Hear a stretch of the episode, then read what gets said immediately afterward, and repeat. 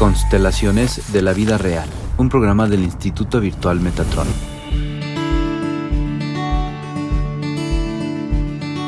Hola, hola.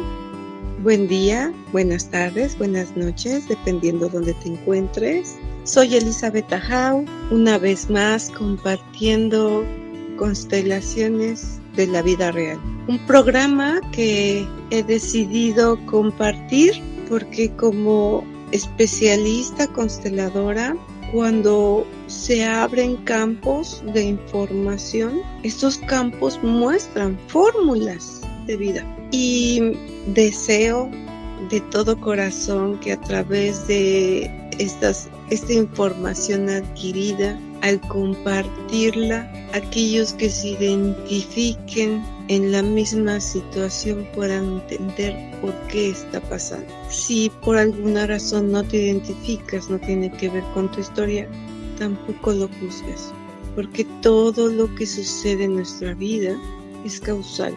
Todo lo que sucede en nuestra vida está programado. Todo lo que sucede en nuestra vida tiene una razón de ser, tiene un propósito y tiene un origen.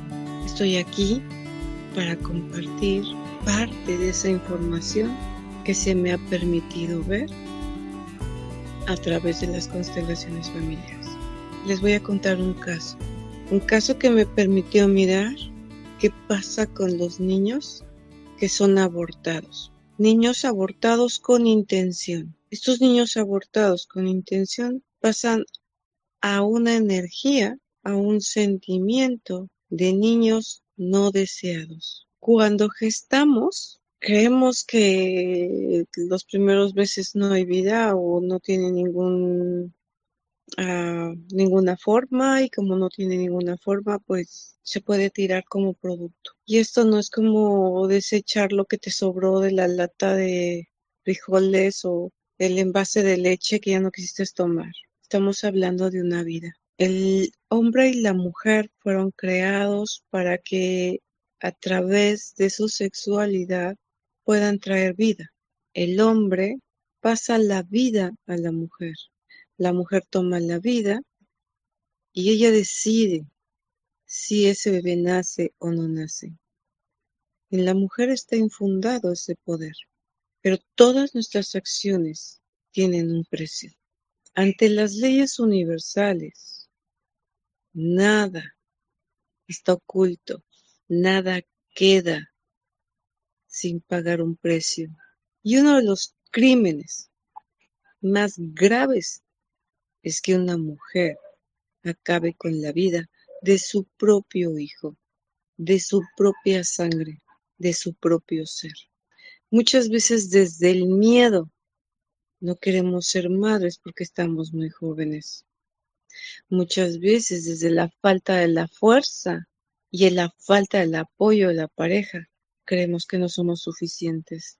Muchas veces desde el abuso, desde la violación, hay un sentimiento de negación, de desprecio, de dolor, de rabia.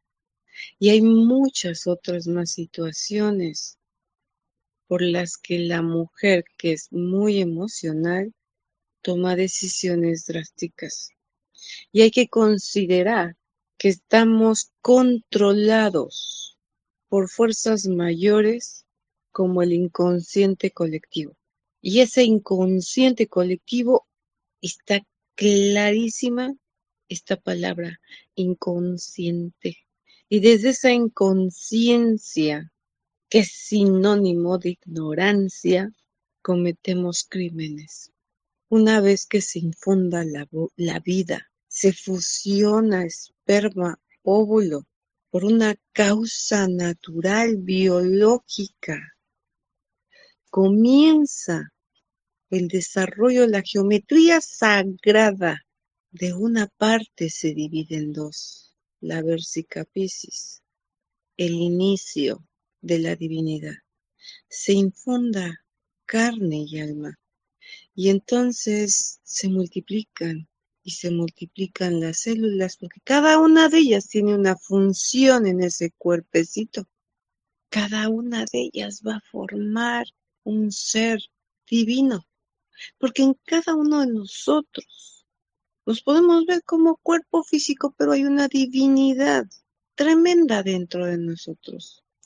Y es que cada uno de nosotros antes de nacer elegimos esos padres para que nos permitan vivir y a través de sus asuntos, a través de su fuerza consanguínea, podamos adquirir ciertos dotes que nos permiten desarrollarnos como seres individuales y seres copartícipes de toda una sociedad que al mismo tiempo está vinculada a otros sistemas. Entonces la función de una persona es más grande de lo que podemos imaginar cada uno de nosotros a través de nuestro movimiento, a través de nuestras acciones, de nuestros pensamientos, de nuestras emociones, afectamos de distintas maneras a todo lo que nos rodea, tanto como a ti te afectan todas las cosas que te rodean. Es decir, somos seres sintientes. Una vez que nos dan el cuerpo, es para sentir, para expresarnos, para movernos, para hablar, para expresarnos de diferentes maneras. Y entonces esa almita entra al cuerpo de mamá y está ahí porque quiere nacer. Pero esa mamita, desde el miedo, desde la rabia, desde el enojo, desde la impotencia, desde la incapacidad, desde donde sea, esa emoción es provocada la muerte. Y se nos olvida que ese esperma trae toda la información paterna, pero este óvulo tiene toda mi información.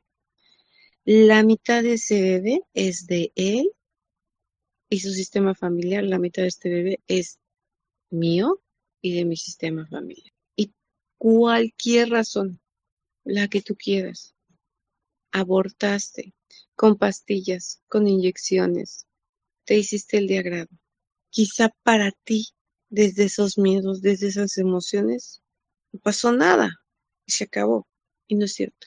Ahí comienza una acción que, que deviene a una reacción que va a tener consecuencia en tu vida, en la vida de tus hijos, en tus siguientes generaciones, en la vida de, de ese hombre con quien tuviste ese acto y en el alma de ese ser que estaba dentro de tu vientre.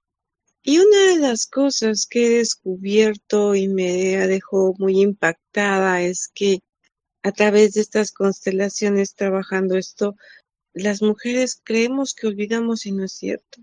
Queda un sentimiento de vacío, un sentimiento de dolor, que en ese momento, porque estás adolescente, porque estás joven, ya pasó. No, llega un punto donde duele, duele porque perdiste un hijo y ese hijo no tuvo un ritual, no tuvo un nombre, no se le enterró, no se le dio un lugar. Normalmente estos niños quedan en el limbo y quedan ahí porque yo lo he visto, lo he visto en muchos trabajos de aborto. ¿Y qué es el limbo?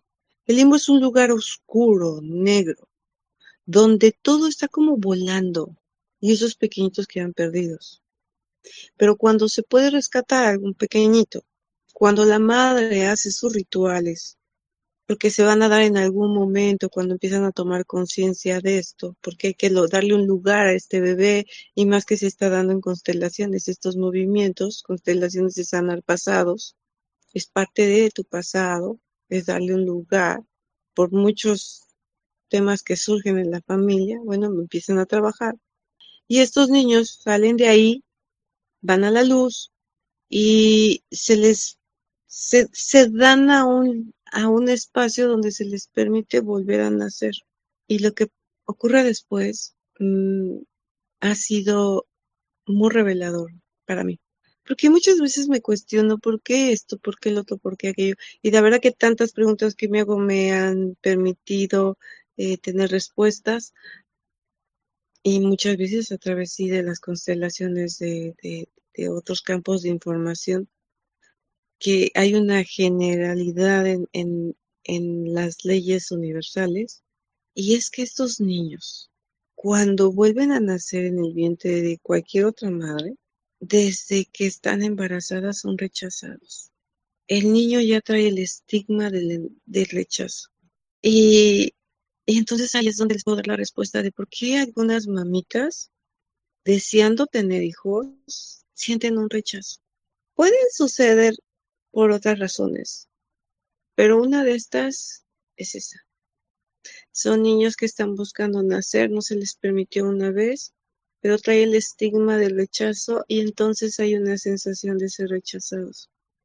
Nacen siendo rechazados y desde muy pequeños son maltratados. Esto es dolorosísimo. ¿Y saben por qué me duele? Porque yo nací amando a la humanidad. Y cuando veo este tipo de cosas que suceden con pequeños, mm, entiendo, me queda muy claro que todo tiene una razón de ser. Pero a veces en esta evolución humana, ay, a veces digo, carajo, no hemos, no hemos evolucionado nada. Porque estos pequeños en verdad que sufren feo. Y aquí tenemos dos salidas. ¿Estamos creando bebés narcisistas? ¿Estamos creando asesinos? ¿O niños con una gran fuerza espiritual que trascienden todos y se dedican a transformar al mundo? Que esa es la misión espiritual real. Pero a veces la fortaleza no es tan grande que la debilidad te lleva a lo fácil. Y lo fácil es tomar venganza. Y lo peor es que no tomas la venganza con la madre. Puede que sí, de alguna manera, pero es cuando, ¿por qué vemos a tantas mujeres que les hacen daño? Hombres, pues es que todo tiene relación con la madre. ¿Cómo fueron tratados estos hombres por su madre? Con esto les paso nueva información para entender por qué algunos niños nacen con ese sentimiento de rechazo. Aquí voy a sumar algo muy importante a veces vemos niños muy, muy valerosos. Decimos son niños bien aventados, bien valientes, porque desde muy chiquitos escalan cosas y se avientan desde los muebles, desde lo más alto hacia la cama, o se sienten muy confiados y escalan árboles y, y, y, sí, o sea, hay unos que nacieron para ser alpinistas y les gusta todo este rollo de escalar, sí, pero pero hay que poner muchísima atención. Si este niño que está escalando vive feliz, tiene una familia que lo trata lindo y todo está muy padre. Pero ¿qué pasa cuando este niño trae asuntos de dolor muy fuertes? Si se siente, él siente rechazo porque eh, ¿cuántos de ustedes también pueden tener acá adentro un sentimiento de rechazo, eh? Y ya son adultos y, y, y este rechazo se presenta con los compañeros de la clase, se presenta en los campos laborales, se presenta con las parejas, se presenta con los hijos. ¿Por qué? Porque la vida te está recordando que vibras en eso y que eso es lo que te toca sanar. Y entonces todo viene desde, desde el vientre, madre, porque ahí está la emoción más fuerte que puede recibir. Esas emociones en la maternidad son bastante delicadas y bastante importantes, son la primicia de todo lo que tú eres. Todo lo demás suma. Pero toma en cuenta que el embarazo, el bebé está mamando toda la emoción de la madre, incluso desde el sentimiento hacia otras personas. Entonces identifica esta sensación tuya y trabájala. Y me regreso al tema de estos niños que, que son muy aventados y, y, se cree tener valor para subirse y aventarse y escalar y son muy pequeñitos. Ojo, mucho ojo, porque si estos niños traen temas de sentirse excluidos y rechazados, son niños que están buscando morir. Entre juego y juego, el alma, acuérdense que hay movimientos completamente inconscientes, no saben ni por qué lo haces. Son fuerzas mayores que nos mueven. Estos niños están buscando matarse porque no pueden con esa emoción. Y después también, como, ¿por qué no? No todo lo que suma y por eso tanto adolescente se suicida, ¿no? Por favor, no juzguen a nadie, no critiquen a nadie. Nadie conoce las historias de los demás y por qué lo hacen. Y si tienen esta información, tampoco la divulguen como, como que así tiene que ser, ¿no? Cuando alguien va a cometer el, el acto. Esta información le va a llegar a quien le tiene que llegar. Y es perfecta. Soy Elizabeth Tajao. Es un placer, un honor estar con ustedes, compartir una vez más estos grandes descubrimientos que nos ofrecen los campos de información a través de vidas reales. Hasta la próxima.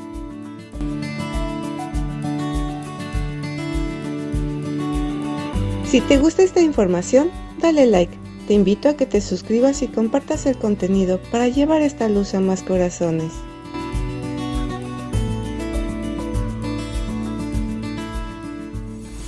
Constelaciones de la vida real, un programa del Instituto Virtual Metatron.